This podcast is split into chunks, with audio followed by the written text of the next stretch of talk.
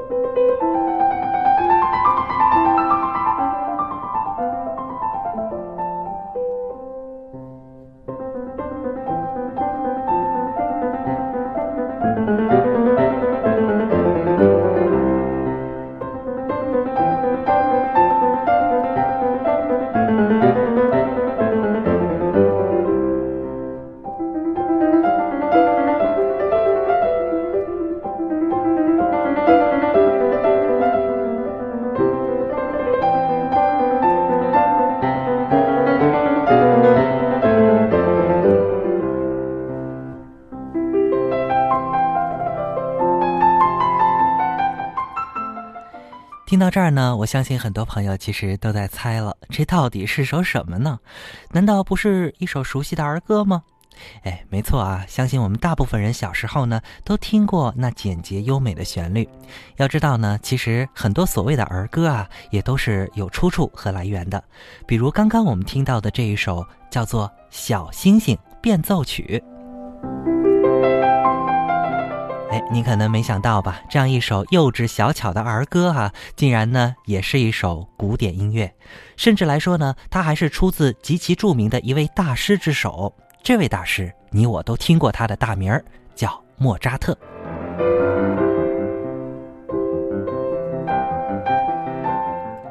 这位天分极高的西方音乐史上罕见的音乐巨星哈，他的一生呢，可以说都是为音乐而生。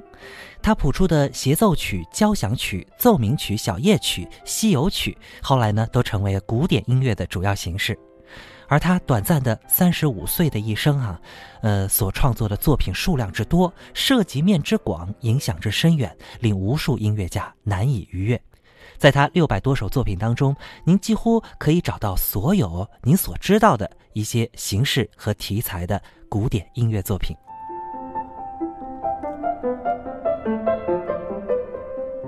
而这首《小星星变奏曲》啊，就是其中之一了。之所以叫它《小星星变奏曲》而不是小星星呢，其实是因为啊，它原本呢就是一首包含着十三小节的独立钢琴变奏曲作品。而我们所熟悉的那段叫抖抖嗖嗖啦啦嗖，其实啊就是这首曲子的第一小节的主题部分，而像后面的十二小节呢，都是依据这个主题带来的不同的变奏内容。您别看一开始主题有点太过简单啊，可后面的这个变奏部分呢，是需要有一定基础练习才能够来演奏的。毕竟啊，现在这首作品呢是属于钢琴九级的作品，呃，要用现代的解释来说呢，当年啊，那就是莫扎特玩了一把有品质的改编。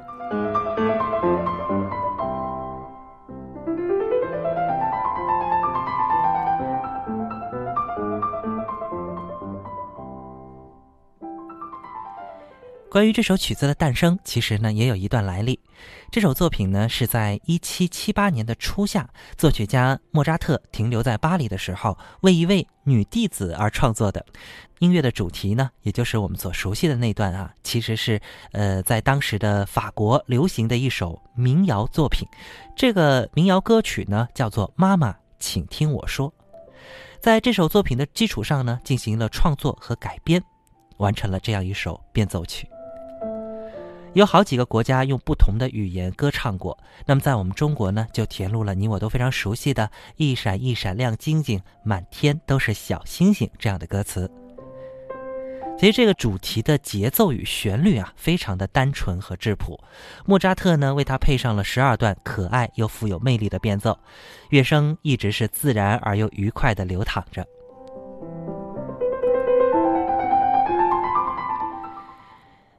那最后呢，我们不妨简单的和您说说这十二个变奏部分都在原来的主题上增加了怎样的一些变化吧。这首作品一共有一个主题和十二个变奏组成，全曲的长度呢大约到八到九分钟。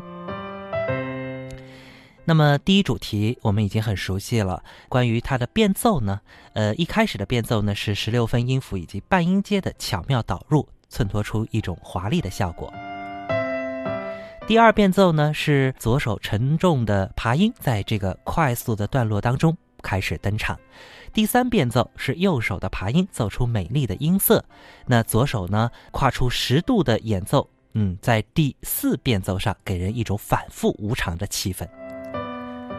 进入第五变奏，这里呢会重新回归宁静，欢快的音符当中混入了一部分不协和音，进一步烘托出小巧玲珑的这种气氛。那么在第六变奏的时候，以左手快速演奏开始的段落，右手为主旋律，途中呢左右手更替，右手变成快速段落。进入第七变奏了，右手呢以一个八度音的音阶开始，雄壮的感觉油然而生。第八变奏呢是转为 C 小调，流露出一种庄严的小调气氛。在第九变奏的时候又回到了 C 大调，轻快的音符响彻四方。第十变奏双手交叉演奏，和声非常的丰富。第十一变奏速度变为柔板，也有部分呢加入了主题的旋律，呃，柔缓温和的气氛。最终让这个变奏在后面的章节当中徐徐落下。最后一个变奏，也就是第十二变奏，变为了三拍子。左手呢以快速的段落开始，速度非常的快，最后以大跨度的这种渐强来结束。